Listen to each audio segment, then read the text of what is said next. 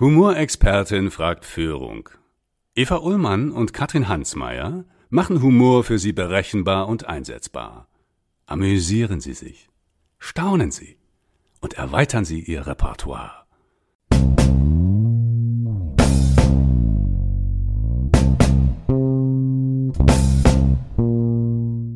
Heimat ist kein räumlicher Begriff. Ja, also Heimat ist keine Stadt, ist keine Region, sondern Heimat ist immer in mir selbst. Hm. Ich bin Heimat. Und diese Erkenntnis, ich bin Heimat und Heimat ist ein Gefühl, ein Wohlgefühl, ja, dass, dass ich mir selbst schaffen kann, durch mich selbst. Das hat mich befähigt, durch Niederlagen zu gehen oder durch Themen, wo ich wirklich zehnmal gegen die Wand gerannt bin und nicht vorwärts gekommen bin und es eben das elfte Mal trotzdem zu versuchen. Für mich ist Humor wirklich eine der, der Höchstformen von menschlicher Intelligenz. Ja.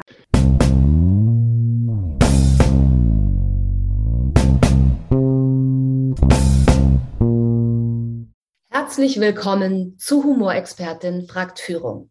Heute zu Gast Tanja Dreilich, eine High Potential Woman und eine Führungskraft, die, wie ich finde, eine wunderbare Mischung aus Klarheit und Humor besitzt. Tanja war seit 2014 Geschäftsführerin und Group CFO der Kirchhoff Ecotech Gruppe und seit 2017 Geschäftsführerin und Group CFO der Kirchhoff Gruppe. Die Diplomkauffrau mit MBA-Abschluss sitzt als Finanzexpertin zudem im Aufsichtsrat der Grenke AG, dem Marktführer für IT-Leasing in Europa. Ich freue mich ganz besonders, heute hier eine Frau im Gespräch zu haben mit einem Werdegang, wo ich schon, wenn ich den lese, total energetisiert bin. Deswegen als erstes meine Frage an dich, diese diese Kraft, die du ausstrahlst und auch die Souveränität, ist es deiner Meinung nach etwas, was so Gott gegeben oder geschenkt ist bei dir oder hast du dir das hart erarbeitet? Also ich glaube, dass der extrem hohe Energielevel, auf dem ich die letzten ja, 20 Jahre fahre, dass das schon etwas ist, was mir über den Genotyp mitgegeben worden ist. Das erlebe ich bei meiner Mutter und das sehe ich durchaus als ein Asset, ähm, das ich bekommen habe. Jetzt aber diese Energie einzusetzen, zielgerichtet, um seine eigenen Ziele zu erreichen oder mhm. überhaupt mal festzulegen, was sind denn meine Ziele, das, das ist ganz klar das, das eigene Zutun und geschenkt in Anführungszeichen wurde mir da leider gar nichts, mhm. sondern komme eben auch aus einer Familie, die ist relativ bildungsfern und wollte unbedingt studieren. Und äh, das war so der erste große Emanzipationskampf ähm, mit mhm. 15 bereits, wo mir persönlich klar war, ich will studieren und waren viele Jahre des äh, Durchkämpfens. Und insofern habe ich gelernt, schon relativ frühzeitig, sicherlich auch deshalb, weil ich dann beim amerikanischen Unternehmen beruflich gestartet bin, there is no free lunch. Ja, also da gibt es mhm. kein Gestehen, musst du dir Lunch, den musst du dir wirklich verdienen ah. und nur mit, mit Fleiß und Energie, das reicht natürlich auch nicht, sondern du brauchst eine ganz klare Strategie, wie du deine Ziele umsetzen möchtest und was dir einfach dann auch die Sicherheit gibt, mit der du diese Ziele erreichen kannst. Und du brauchst einen Actionplan, also das, was man so mhm. aus der ganz normalen Unternehmensplanung braucht, das habe ich eigentlich schon relativ frühzeitig auf mich angewandt, so wie ich das mhm. mal sagen Also intuitiv auf eine Art. Weil mit intuitiv. 15 war ja äh, irgendwie, wusstest du ja noch nicht. Also hast du wahrscheinlich gemerkt, okay, there is no free lunch. Und was jetzt? Und hast ja intuitiv offensichtlich einen Actionplan gemacht. Absolut. Ich hatte einen ganz tollen, damals ja mit 15 hat man noch ganz tolle Lehrer, die einen auch stark beeinflussen. Ich hatte so einen Deutschlehrer und hatte, werde ich auch nie vergessen, ein ein Gedicht von Gottfried Benn, Menschen getroffen, und da gab es bei mir so eine Art Aha-Erlebnis. Ja, mhm. da war das Aha-Erlebnis, dass man alles erreichen kann, wenn man sich insbesondere Bildung aneignet, also Bildung als ähm, wirklich Treiber, um seine, seine Grenzen zu erweitern, wirklich das Fenster zur Welt aufzureißen. Und das hat mir zusätzliche Energie gegeben, um zu sagen, okay, das will ich jetzt machen. Ich finde es ja total schön und auch schon humorvoll auf den Punkt gebracht. There is no free lunch. Da steckt ja schon auch so ein Schmunzeln mit drin. Ne? Es, du musst dir schon selbst deine Stulle schmieren. Das ist ja schon mal eine total coole Erkenntnis, wenn man dann nicht irgendwie noch zehn Jahre immer in dieser Opferrolle verharrt und denkt so, ach, werde ich schlecht behandelt und ach, ist das wieder alles schwer sondern im Grunde, das wäre schon so der erste Tipp vielleicht auch für die, die zuhören, zu sagen, ist schon mal klar, also äh, gesetzt ist, there is no free lunch, fangt an, eure Stullen zu schmieren und am besten überlegt euch vorher, was ihr gerne esst. Absolut, ja. und wenn du jetzt so zurückguckst, das sind ja nun einige Jahre und auch Jahrzehnte beruflicher Erfahrung in deiner Karriere. Was glaubst du, was war intuitiv deine Strategie? Was habe ich intuitiv richtig gemacht? Ich habe, denke ich, auch, auch wieder zurückgehend in diese Situation 15 Jahre alt. Wir hatten in diesem Deutschunterricht nicht nur dieses eine Gedicht, sondern wir hatten auch Literatur, da ging es um Nachkriegsliteratur, ganz schwere Themen. Aber da gab es eine Erkenntnis in diesem äh, Deutschthema um das Thema, dass, dass die, die, die aus dem Weltkrieg zurückkamen, meistens Männer, mhm. äh, keine Heimat mehr hatten, ja, weil die mhm. Heimat hat sich verändert und es ging darum, was sind eigentlich die Werte und die Haltepunkte, die ein Mensch im Leben braucht. Und die Quintessenz von diesen Deutschstunden mhm. war, Heimat ist kein räumlicher Begriff. Ja, also Heimat ist keine Stadt, ist keine Region, sondern Heimat ist immer in mir selbst. Ich bin Heimat. Und diese Erkenntnis, ich bin Heimat und Heimat ist ein Gefühl, ein Wohlgefühl, ja, dass, dass ich mir selbst schaffen kann, durch mich selbst. Das hat mich befähigt, durch Niederlagen zu gehen oder durch Themen, wo ich wirklich zehnmal gegen die Wand gerannt bin und nicht vorwärts gekommen bin und es eben das elfte Mal trotzdem zu versuchen. Und dass mir auch jegliche Angst genommen hat, äh, mich zu verändern, ja, weil mhm. ich wusste, mir kann eigentlich gar nichts passieren. Heimat ist in mir, ja. Mhm. Also ich kann das sein und mich dort wohlfühlen, wo ich bin. Ich denke, das war eine große Erkenntnis, die mir es dann auch vereinfacht hat, von auch einem zum anderen Unternehmen zu wechseln, weil ich wusste, okay, die Kulturunterschiede, die machen mir gar nichts aus. Ja, ich kann mhm. mich anpassen, weil Heimat ist in mir. Ich habe da keinen Rucksack, den ich irgendwie mitnehme oder der mich an irgendwas hindert, ähm, neue Dinge aufzunehmen. Und sicherlich, weil wir ja auch heute über Humor reden wollen, für mich ist Humor wirklich eine der, der Höchstformen von menschlicher Intelligenz. Ja. Ah, danke für diesen Satz, Tanja. Kannst du den nochmal wiederholen, bitte? ja, wirklich. Also für mich ist Humor eine der Höchstformen von menschlicher Intelligenz, hm. weil das erstmal bedeutet, dass man nicht nur den Inhalt verstanden haben muss, sondern man muss ihn auch ironisieren können. Ja, man muss auch aus seinem eigenen Silo hinaustreten und auch gegebenenfalls über sich selbst lachen. Das waren zum Beispiel so typische Management-Trainings bei General Motors, ja, mhm. wirklich über sich selbst zu lachen, sich selbst in Frage zu stellen, sich selbst nicht so wichtig zu nehmen, damit auch anderen zu signalisieren, dass man ein fehlbarer Mensch ist auf der einen Seite, aber zum anderen, dass man eben auch Wärme hat und Werte hat, die mhm. man verteidigt, weil mhm. das Lachen ja äh, bedeutet ja auch hier, ich bin ganz offen, ja, also ja. ihr könnt in den offensten Austausch mit mir treten, den es gibt. Ja, darum finde ich eigentlich dieses Händeschütteln, was die mhm. West-Europäer haben, sehr schön. Also sieh ja. her, ich habe keine Waffe, ja, ich bin ja. offen. Ganz kurz, wenn ich da reingehen darf, das heißt, wenn ich richtig verstanden habe, ihr hattet in dem Training bei General Motors, also in einer Fortbildung, ging es auch gezielt darum, sich selbst im richtigen Moment nicht zu ernst zu nehmen und zu lachen. Ja, absolut. Spannend, weil auch das findet sich ja gar nicht in so vielen Firmen wieder. Also inzwischen ja, dank dem Humorinstitut, nein, inzwischen ist, ist es tatsächlich hm, normaler geworden und gehört fast zum guten Ton, sich unter anderem nicht nur mit Kommunikation, sondern auch mit humorvoller Kommunikation zu beschäftigen. Vor einigen Jahren war das noch überhaupt nicht so. Deswegen spannend, dass es das bei euch auch gezielt gab. Ja, also dieses Modell des Leaderships war ein oder ist ein, ein Führungsmodell, wo sich die führende Person nicht zu ernst nimmt. Ja, es ist mehr der, der dienende Führer von Führungspersonen, die einem Zweck dient, die dem Unternehmen dient, die dem Team dient. Und es geht nicht hier um den Narzissten, der mhm. also seine eigene sozusagen Nutzenbefriedigung mhm in den Vordergrund stellt. Also du hast es dann auch weiter gelebt und genau da würde ich jetzt auch gerne einhaken. Erinnerst du dich an Situationen, wo dir der Humor dann auch weitergeholfen hat oder wo du ihn gut einsetzen konntest? Permanent Situationen. Mhm. Zum Beispiel, wenn Themen eskalieren, kannst du die Eskalation mit einer humorvollen Bemerkung unterbrechen. Ja, mhm. Also du stoppst die Eskalation, die vielleicht in die eine oder andere Richtung geht, die du nicht möchtest. Du kannst über den Humor die Kontrolle mhm. über ein Thema zurückgewinnen. Ja, also mhm. Also du kannst das, ne? Das können äh, nicht, das kann nicht unbedingt jeder, Tanja. Also, aber äh, wenn du so, also ich bin überzeugt, äh, ja. Oder ja, du aber, oder Mann, du, aber du hast offensichtlich diese tolle Fähigkeit auch. Ähm, ja, Learning by Doing.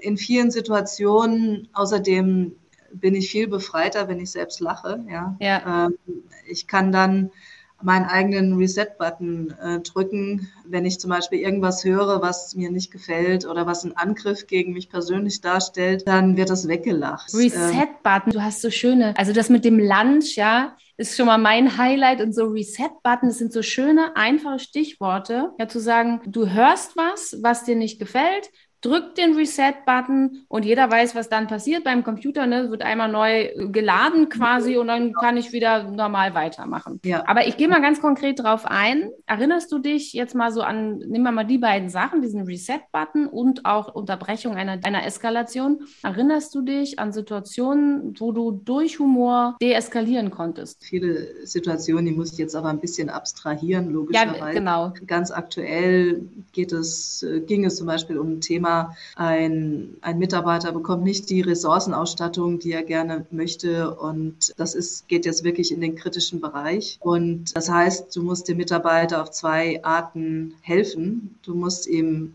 die Ressourcenausstattung geben, die er ähm, braucht, um, um seine Ziele umzusetzen, weil anders kannst du das Thema nicht lösen. Du kannst es zeitlich irgendwie verschieben oder sonst mhm. wie, aber im Endeffekt braucht er eine gewisse Ressourcenausstattung, sonst funktioniert es nicht. Und du musst insbesondere ihm helfen, mental ähm, so stark zu sein und so souverän zu sein, um mit dieser Situation auch für sich gut und gesund umgehen zu können. Und das machst du, indem du ihn zum Beispiel durch eine fröhliche Geschichte ganz einfach in ja aus seinem aus seinem Kosmos herausholst mhm. und kurz auch mal wieder geistige Freiheit gibst. Das denke ich verhilft nämlich Humor. Ja, Humor mhm. gibt dir für die Zeit, wo man diesen Humor entfaltet, wieder eine ganz andere geistige Freiheit zurück, mhm. auch einen anderen Blick auf sein eigentliches Thema. Und das habe ich gerade bevor wir hier angefangen haben zu ah. sprechen gemacht. Insofern ist mein äh, Mitarbeiter, denke ich, mit einem deutlich entspannteren Gesicht hier mhm. wieder aus meinem Büro gegangen. Und wir haben auch eine konkrete Lösung und zeitlich Meilensteine festgelegt, aber vor allen Dingen habe ich ihn entspannt. Ja. Und ich denke, das ist extrem wichtig, wenn du Führungskraft bist. Im Endeffekt ist extrem viel deiner Wertschöpfung die nämlich, dass du deine Leute richtig motivierst, dass du die richtig einstellst, dass du ähm, sie in der richtigen Situation entspannst. Und dazu kannst du natürlich sehr gut mit Humor arbeiten, weil Humor immer was Angenehmes ist. Also es gibt mhm. niemanden, der Humor ablehnt. Ja. Ganz spannend, weil ich, da würde ich dir tatsächlich widersprechen. Ich glaube, wenn du erlebst wahrscheinlich nicht so viele, weil du es richtig dosierst und einen angenehmen Humor machst. Ich kenne durchaus viele, die Humor ablehnen, weil sie oftmals auf unangenehmen Humor treffen, auf beschämenden Humor. So wie du sprichst, hört sich das für mich an, als würdest du auch als Führungskraft, sagst du selber, die Menschlichkeit, die Verbindung zu deinem Gegenüber hochhalten, ja, und dein Ziel ist, den Mitarbeiter abzuholen, in Kontakt zu gehen und den Humor gezielt zu nutzen, um zu entspannen und nicht, um jemandem eins einzuschenken. Absolut, ja. ja. Eskalation, ja, am Freitag, also vor ein paar Tagen, ähm, gab es durchaus ein Thema, jetzt im Herbst gibt es immer Budgetdiskussionen und ähnliches, natürlich rivalisierende Interessen. Bevor das Ganze weiter eskalieren konnte, habe ich dann eben ja eine humorvolle Wende vollzogen.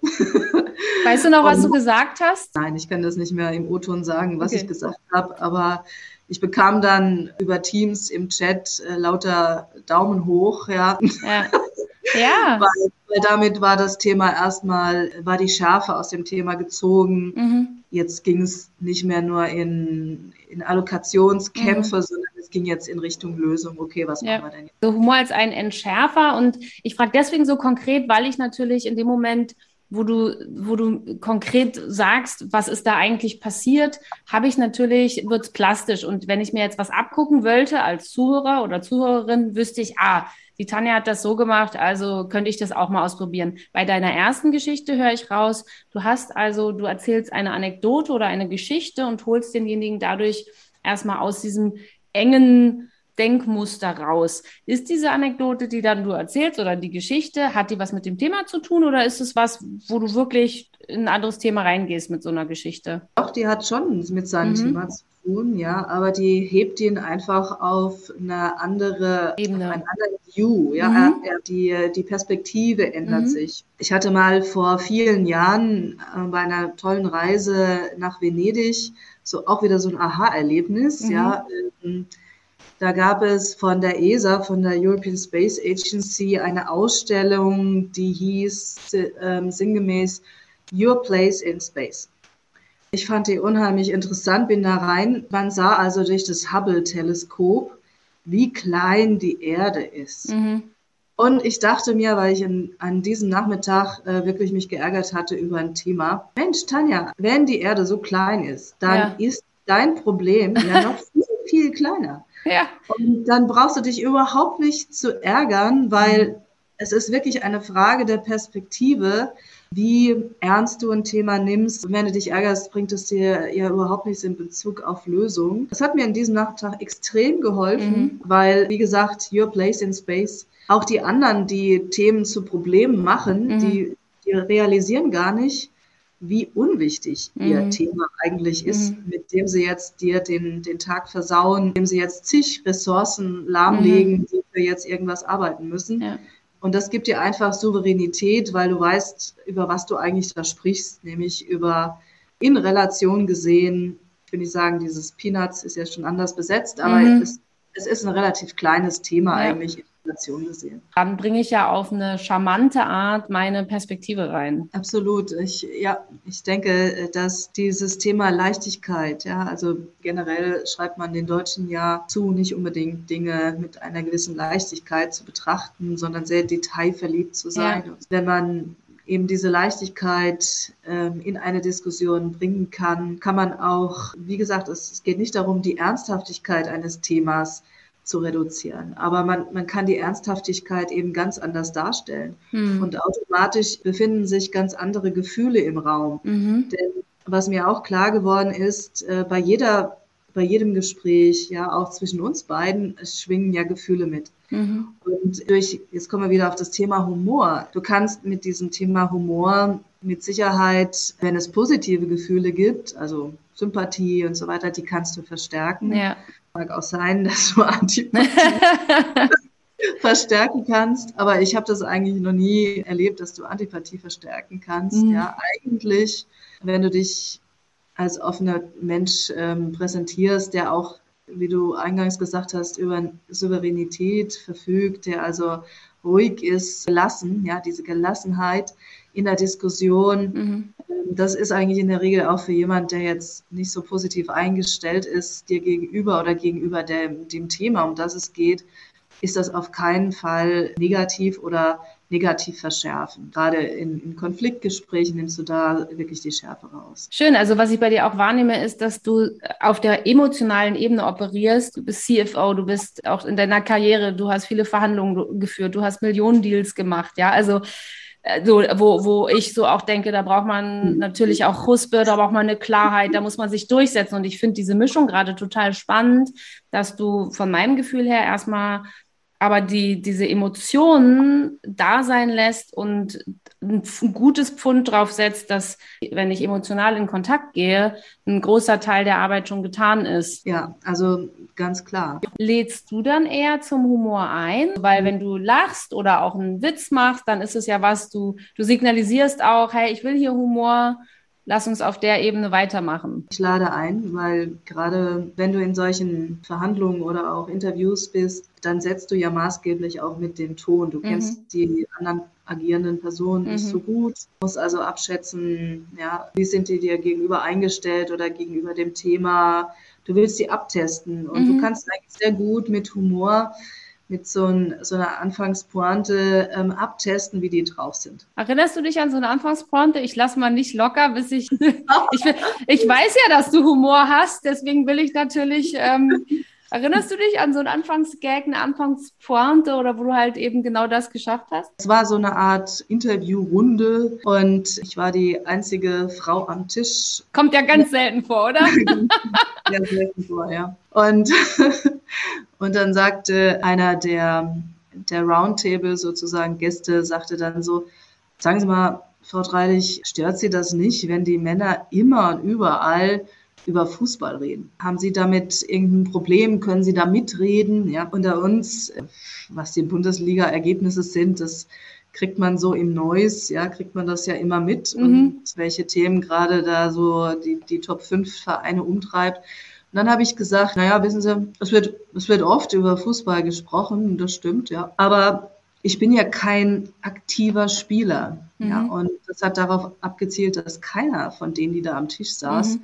Ein aktiver Spieler ist, sondern mhm. da sitzen also Leute, die sich das am Fernsehen angucken oder irgendwo in einer Fachzeitschrift und die dann darüber fachsimpeln. Ja, und ich mhm. habe dann gesagt, naja, also ich bin kein aktiver Spieler, aber wissen Sie, und dann habe ich eben so ein paar Fakten genannt. und äh, damit war, also die ganze Ruhe. Runde war, ja. hat gelacht, ja, weil sie, weil sie sich selbst ertappt hat, ja, ja in ihrer Hybris so ein bisschen, ja, ja sie, sie, können das und das darstellen und die arme Frau da, die, nein, nix da. Und damit war eigentlich Ruhe im Karton und wir waren auf Augenhöhe und dann war, fand das hat das Gespräch dann auch wirklich mit einer ganz anderen Dynamik und Ergebnisorientierung. Ja, deswegen frage ich so genau, weil das sind so, das sind wirklich Golden Nuggets, sage ich mal, in solchen Gesprächen auch, neben dem, was, was wir reflektieren, ist genau das anzugucken und du hast in Sekundenschnelle eine Wendung herbeigeführt und das ist ja auch Führung, ja. Häufige Situationen, du bist eher die einzige Frau in einer Runde von mehreren Männern. Gibt es so klassische Kommentare, die du immer wieder zu hören bekommst? Ja, also ich wollte dich eigentlich fragen, ob es, ähm, da du ja sozusagen die, mhm. die größte ähm, Erfahrung hast, ja. weil du dein Wissen skalieren kannst, mhm. ja, gibt es aus deiner Sicht Sätze, die man als zum Beispiel Showstopper nutzen kann, um so eine Tirade zu beenden, die in die falsche Richtung geht, also wo, wo Humor vielleicht auch ähm, nicht äh, konstruktiv gebracht wird, sondern eher nicht konstruktiv, also mhm. destruktiv. Also fällt, weißt du aus deiner Erfahrung Sätze, die sozusagen diese Emotionen, die sich da aufbauen, mhm. dann auch mal unterbrechen, weil sie in die falsche Richtung gehen. Sätze, die um diese Wendung herbeiführen? Das ja. äh, würde mich interessieren. Für mich ist immer so die Frage, wie hoch ist es schon eskaliert? Also, weil auch ein unangenehmer Humor ist ja eine Form von Eskalation. Und wenn ich das Gefühl habe, ich verliere selber meine Leichtigkeit, gehe ich auf einen Schritt zurück und mach einfach erstmal Spiegle. Also nimm einfach eine gute Kommunikationstechnik und sag, äh, wenn jetzt ich zum Beispiel als Frau oder als Schauspielerin angegriffen werde, so ne, als kleines Dummchen meinetwegen jetzt mal klischeehaft dargestellt werde. Und äh, da gibt es ja verschiedene Varianten. Und die eine Variante, wenn es mir zu viel wird, ist auch zu sagen, erstmal, hm, ich höre bei Ihnen raus, Sie trauen einer Schauspielerin nicht zu, dass die hier jetzt eine Rechenaufgabe alleine fertig kriegt. Ja, so. Da ist ja noch gar kein Humor, sondern ich äh, formuliere ganz sachlich, was ich beim Gegenüber höre. Und das ist ja oft auch schon sehr entwaffnend. Es gibt bei mir keine Standardsätze, weil jedem, jeder Persönlichkeit fallen eigene, der hat, jeder hat einen eigenen Witz, du ja genauso. Also dir fallen eigene Sachen ein. Das Grundprinzip ist immer, dass ich mich dann dafür begeistere. Also wenn jemand eine totale Hasstirade auf Schauspieler und Frauen und sowieso und die Quote los wird, dann fange ich natürlich, je unfairer, je besser, kann man fast sagen, da begeistere ich mich für, sage ich so, das finde ich auch, also ja, sind sie hier die Quotenfrauen, dann zu sagen, ja, ich klar, ich bin hier, das haben Sie sehr gut erkannt, ja. Ähm, ich bin die erste Quotenfrau mit Autogrammkarte. Äh, ich habe äh, mir gerade welche drucken lassen. Ich kann Ihnen gerne eine geben. Mein Tipp ist, sich im Vorhinein was zu überlegen. Das mache ich auch mit Sachen, die mich wirklich ärgern. Da setze ich mich hin, wenn ich entspannt bin und überlege mir was Witziges. Also vielleicht da auch noch ein, ein Tipp sozusagen an die Zuhörerinnen und Zuhörer. Ich mache seit April diesen Jahres Lach-Yoga. Ja. Ich hatte äh, übers Jahr in dieser ganzen Corona-Zeit mhm. ein Video gesehen, unter anderem mit Esther Schweins, die in Indien war und die einen Bericht, es gibt auch das Video, wenn man das Ganze googelt, über Lach-Yoga unter anderem, das in verschiedene Folgen gemacht hat der Witz daran ist einfach, dass man morgens, ja, es ist wirklich eine Übung, die mhm. dauert fünf Minuten, dass man sich eine ganz positive Einstellung für diesen mhm. Tag beschreibt, indem mhm. man auch insbesondere eben lacht, ja. ja. Und ähm, mein, mein Partner ist ehrlich gesagt nicht für solche Dinge eher offen. Ähm, seitdem wir das im April machen, macht das auch, ja. Und man programmiert sich damit ja. sehr positiv für den Tag. Und wenn man das wiederholt am nächsten Tag dann eben auch wieder und ähm, kann damit, man, man füttert sich so ein kleines, nicht Resilienzpolster an, aber man, man hat so ein bisschen ja. Leichtigkeit ja, und das hilft sehr über den Tag oder auch über den nächsten Tag und geht eben mit Dingen leichter um. Also du hast auch hier wieder einen schönen Begriff benutzt, sich zu programmieren. Für den einen ist es das fünf Minuten Lach-Yoga, jemand anderes schreibt drei Sachen auf, wofür er dankbar ist. Ich persönlich für Humortagebuch, wo ich die witzigen Geschichten, die mir im Laufe des Tages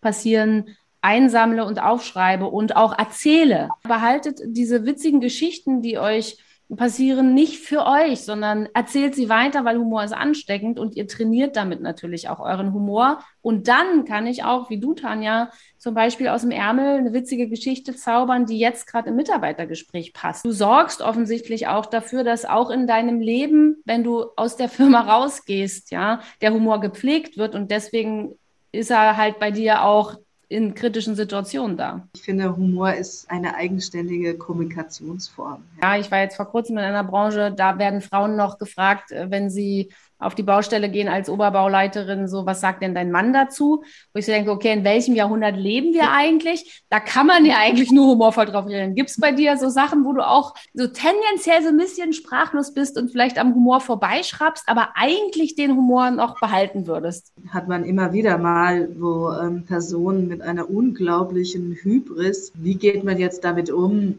damit, dass ähm, diese Person vielleicht seit 20, 30 Jahren genau diese Position mhm. vertreten haben, die challenge ich dann. Also man muss immer aufpassen, darum es sind sehr viele Emotionen ja im Spiel. Frauen gehen mit dem Thema, sich auch mal zu exponieren oder auch lächerlich mhm. zu machen, viel souveräner und viel toleranter um als Männer. Ja, Männer haben ja immer das Gefühl, sie müssen der, ja, der Hero bleiben, der mhm. unangefochtene Ne? Und insofern kannst du diese Hybris, die sie manchmal an den Tag legen, nicht äh, brechen, indem, indem du sie lächerlich machst. Ja? Also mhm. nicht direkt, sondern indem du eine Geschichte erzählst. Aber aus dieser kleinen Geschichte wird mhm. jedem Zuhörer klar, was die Situation ist. Dass es so irgendwie verständlich ist, aber eben nicht, ich stoße dich direkt vom Stuhl. Absolut. Und äh, bringt dann auch solche, die da so ganz fest in ihrer Hybris da wirklich mhm. versteift sind, die dann sagen, oh, das haben wir schon seit 20 Jahren so gemacht, ja. Also das muss richtig sein, weil wir haben das seit 20 Jahren so gemacht. Das ist eigentlich so ein Satz, der mich auch schon für 20 Jahre auf die Palme gebracht mhm. hat, der gar nichts sagt, ja. Es kann ja auch 20 Jahre falsch sein. Dadurch, dass sie eben immer diesen falschen Weg eingeschritten mhm. sind, hat ihnen niemand das widerlegt, weil es mhm. gab eben kein, keine Option B, die mal gezeigt hätte, so wäre es eigentlich richtig gewesen und das wäre eben der Erfolg gewesen, ja. Und was machst du da? Wenn du diesen Satz, jetzt hast du ihn ja schon 20 Jahre Chance gehabt zu trainieren, was, was sagst oder machst du, wenn jemand sagt, das haben wir ja schon immer so gemacht in den letzten 20 Jahren? Und dann sage ich, ach, da probieren wir einfach B. Okay, stell dir mal vor, jemand kommt zu dir, das wird dir wahrscheinlich jetzt nicht mehr passieren, vielleicht ist es dir früher äh, irgendwann mal passiert und sagt, äh, kann ich meinen Chef sprechen? Ja, und dann frage ich, wer sind Sie denn? Sehr schön, cool. Ja, jetzt weiß ich, jetzt weiß ich, wie ich dich zu konkreten Antworten kriege. Ich mach dir einfach diese Situation. Stell dir vor, vor deinen Augen sagt ein männlicher Kollege zu einer weiblichen Kollegin, jetzt mal bitte den Kaffee fertig machen. Würdest du was sagen oder würdest du warten, dass die weibliche Kollegin was sagt? Also ganz ehrlich, mit Kaffee fertig machen, da bin ich mittlerweile auch so tolerant, da würde ich, würde ich hinwegsehen. Ja. Okay es erstmal passieren lassen und ähm, wenn er dann die Tasse in der Hand hat, ja, dann ist er sozusagen in flagranti. Und dann sage ich, sag mal, bist du von übervorgestern oder warum lässt du dir den Kaffee bringen? Ja, ja das ist schön. Und weil, weil ich hier bei dir merke ich, es ist eine total schöne Vielfalt auch. Du kannst es sehr charmant und gezielt einsetzen, um zu entspannen. Und du kannst aber auch sagen, okay, ich beobachte erstmal. Also das muss nicht schnell gehen, ja. Und dann kann ich in flagranti mal so einen kurzen, eine Spitze auch setzen um eine Position zu beziehen. Wenn du jetzt so junge Frauen, ja, sag ich mal so in ihren ersten Karriereschritten, ja, es bist ja nun schon einige gegangen, wenn ihr zurückdenkst, es gab ja irgendwann auch mal den Start. Was wären so, vielleicht so drei Sachen, die du schon früher gern gewusst hättest oder wo du sagen würdest zu, zu jüngeren Frauen in Führungspositionen, hey, erstens, zweitens, drittens, würde ich euch empfehlen? Mit dem Wissen von heute in der Tat als erstes wirklich sich klar werden, was man will. Will man in eine bestimmte berufliche Position? Ähm, will man Familie, Harmonie? Ich persönlich glaube immer noch nicht daran, dass man beides haben kann. Ich denke, das funktioniert nur dann, wenn man eine Logistikinfrastruktur hat, sei es durch Großeltern oder durch eingekaufte Services, wenn man sich das erlauben kann, gerne also die Frage ist grundsätzlich, wer bin ich und was will ich, ja? So, was ist meine Heimat, ne? Wenn, wenn ich die Heimat bin, wie sieht meine Heimat aus? Was ist meine Heimat, genau. Und das muss eine Frau aus meiner Sicht äh, festlegen und äh, nicht nur für die nächsten fünf Jahre, sondern für, den nächst, für die nächsten 25 Jahre, ja, weil wir eben eine biologische Uhr haben, und damit wir uns nicht selbst unter Druck setzen, wird das Ganze sehr entspannt sein, wenn ich das frühzeitig festlege. Also meine Mutter hat mich ähm, offen gesprochen vor einer Woche auch gechallenged und gesagt, Tanja, was willst du eigentlich die nächsten 25 Jahre machen? cool. Auch so nebenbei so, weil also, man gerade so den Kaffee also ansetzt, so, Entschuldigung bitte, was? Ja, also meine Mutter ist relativ alt, die ist 88 Jahre, ja. ja. Okay und äh, challenge da mal so ihre Tochter, ja, was willst du denn die nächsten ja. 25 Jahre machen? Hast du einen Plan rausgeholt? Sag, pass auf, Mama. so, also jedenfalls das Thema ist klar für die Jüngeren, aber auch genauso für mhm. eigentlich, ist ein permanentes Thema. Ja, man mhm. sollte sich immer im Klaren sein, was macht mich glücklich? Ja? Mhm. Also, wo ist meine Heimat? Wer bin ich und wo will ich hin? Und alles andere ergibt sich daraus. Also, das mhm. ist die Zielfunktion. Und dann gibt es Nebenbedingungen. Eine Nebenbedingung heißt Partner oder mhm. Partnerin. Ja? Also wie muss sie sein, damit die meine Zielfunktion unterstützt, damit ich glücklich werde? Und wie man glücklich wird, das, das sind ja, es gibt ja millionenfache Ausprägungen. Mm. Es gibt kein richtig und kein falsch, ja. Aber das muss man, das muss man herauskitzeln und heute kann man sich ja an Rollenvorbildern orientieren. Das war sicherlich vor 25 Jahren schwieriger. Mm. Die auch suchen, da auch durchaus äh, neugierig sein und mit Leuten in Kontakt treten. Man muss ja nicht alle Fettnäpfchen sozusagen ähm, auch bedienen. Ja, ja, man kann ja auch aus Themen lernen, die die anderen schon durchgemacht haben oder also mit anderen über die Fettnäpfe sprechen, um sie dann zu, zu umgehen. Absolut, ja. Also wirklich dieses Lessons learned. Ja, was habt ihr gelernt? Was kann ich für mich adaptieren? Verrätst ähm, du uns einen Fettnapf von dir noch? Oh, es gab viele Fettnäpfe, denke ich, die ich ähm, ausgetestet habe. Ja, es reicht habe. ja erstmal einer. Beim nächsten Gespräch dann kommen die anderen. Ich habe mir zum Beispiel äh, nie Gedanken gemacht über das Thema Altern. Ja, mhm. also für mich war Altern, ja, man altert eben, aber man managt sich selbst irgendwie ganz ordentlich und ähm, dann ist das Thema Altern auch kein Thema mehr. Mhm. Das ist in der Tat ein Thema, mit dem ich mich jetzt mehr beschäftige. Geht einfach um, um Themen wie, wie will ich leben? Ja, mhm. also ist hier Mutter fragt, was machst du für die nächsten 25 mhm. Jahre? Wie will ich leben? Mit welcher Kleidergröße will ich in den nächsten 25 Jahren leben? Coole ja, Frage, ja, total gut. Ja, also nicht, dass es ein Fettnapf ist, aber das ist ein Thema, ähm, wo ich mich jetzt stelle, was ich mhm. vor zehn Jahren nicht gesehen habe und was ich auch gerade bei Frauen, mhm. ähm, wenn es um Menopausen und so weiter geht, ein Tabuthema ist. Mhm. Ja, was in der letzten Zeit ein bisschen stärker durchbrochen wird, wo man sicherlich mhm. Ähm, sich anders eingestellt hätte oder mhm. einiges anders gemacht hätte, hätte man mhm solche Themen erfahren. Ich hatte die Erfahrung, da war ich dann, ähm, ja, da war ich 30 Jahre und hatte gerade mein Executive MBA gemacht und da waren alle irgendwie so souverän, dass sie ihre Gehälter offengelegt haben. Und da habe ich dann auch erkannt, wow, ich war jetzt 16 Jahre bei General Motors, ähm, bin zwar immer da abgegradet worden und alles fein, aber meine Kollegen, männliche Kollegen natürlich, die haben eigentlich ein geringeres Verantwortungsprofil mhm. und auch Kompetenzprofil. Ihr Gehaltspaket ist 100 Prozent höher. Wie kommt 100? Das? Wow. Ja. Und so, aber mit diesem Benchmark mhm ich eben dann arbeiten und hatte auch da keine Probleme, ähm, das zu fordern. Ja, jetzt kann man sich fragen, muss ich da warten, bis ich 30 Jahre alt bin?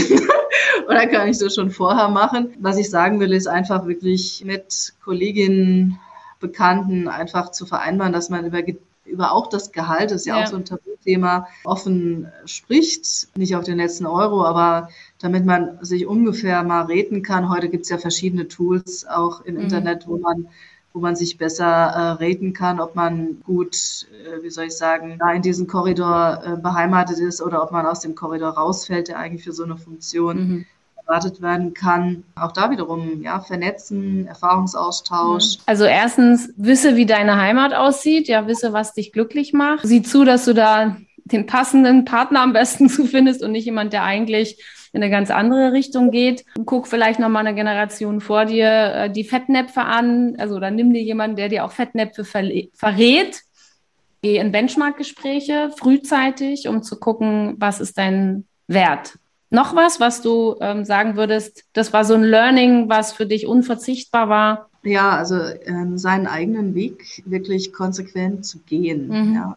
Also sich durch niemanden abschrecken zu lassen, auch nicht aus der eigenen Familie, mhm. wenn man da ähm, keine Motivation erfährt, sondern vielleicht das Gegenteil, mhm. sondern konsequent an sich zu glauben, ja, und sich auch gerne Proof Your Concept, ja, sich in, im freien Wettbewerb zu testen, aber eben mhm. dann auch zu sagen, okay, also ich, ich bin eben so, wie ich bin und ich bin das und das wert und das und das eben durchzuziehen, an sich selbst zu glauben im Endeffekt, ja. ja. Und mir natürlich ein paar Promotoren hole, ja, also Leute, die mich unterstützen, die an mich glauben, die mir Energie geben, also die Energiekiller so im Umkreis bitte alle zurückdrängen, ja. Ähm, ja. Das auch klar sein, wer gibt einem Energie, wer killt die Energie. Das habe ich auch gelernt vor sicherlich so, so 18 Jahren und auf das zu fokussieren, was, was mich wirklich glücklich macht. Ich kann nicht alle zehn Sachen die ich vielleicht gerne hätte äh, umsetzen. Ich muss mich auf die ersten drei konzentrieren. Ja, sehr ja. schön. Zum Abschluss, was war die letzte Situation, wo du dich da erinnerst, wo du gelacht hast? Jetzt nicht im Interview zählt nicht. Jetzt wirst du wahrscheinlich sagen, ja, heute Morgen beim Lach-Yoga, aber vielleicht fällt ja, ähm, vielleicht kommt in deinen Kopf noch eine andere Situation. Ich war mit meiner Mutter unterwegs in Wien. Meine Mutter ist zum ersten Mal seitdem sie, also sie hatte, es hatte eine sehr schwere Krankheit mhm. und hat die gut gemeistert und ist mit mir zum ersten Mal wieder geflogen mhm. und ähm, war mit mir in der First Class Lounge, wurde bedient wie eine Königin. Mhm. Er hat das so gut getan. Sie saß da wie so ein Vollprofi, ja, mhm. also bis 88, ja, sitzt da in der First Class Lounge so wie ein Vollprofi, hatte auch noch einen einen Anzug an und mhm. äh, mein Mann, dem ich das Foto geschickt, geschickt habe, äh, meinte dann so, ah, sie sieht ja wirklich aus wie so eine taffe Businessfrau. Ja. ja.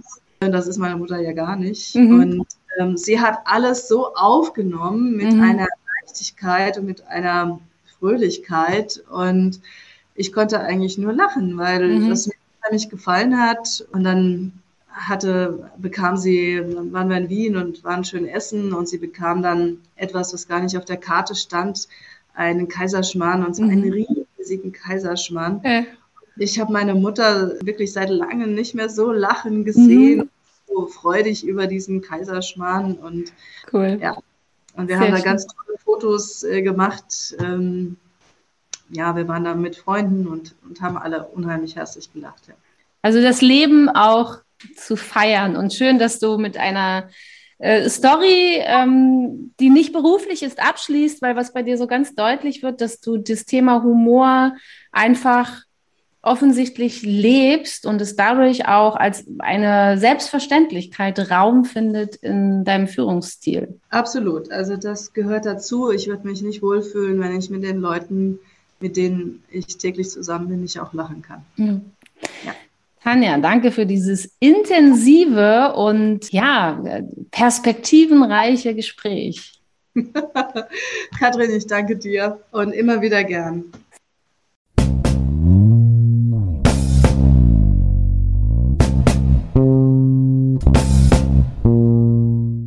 Humorexpertin fragt Führung. Eva Ullmann und Katrin Hansmeier machen Humor für Sie berechenbar und einsetzbar. Amüsieren Sie sich, staunen Sie und erweitern Sie Ihr Repertoire.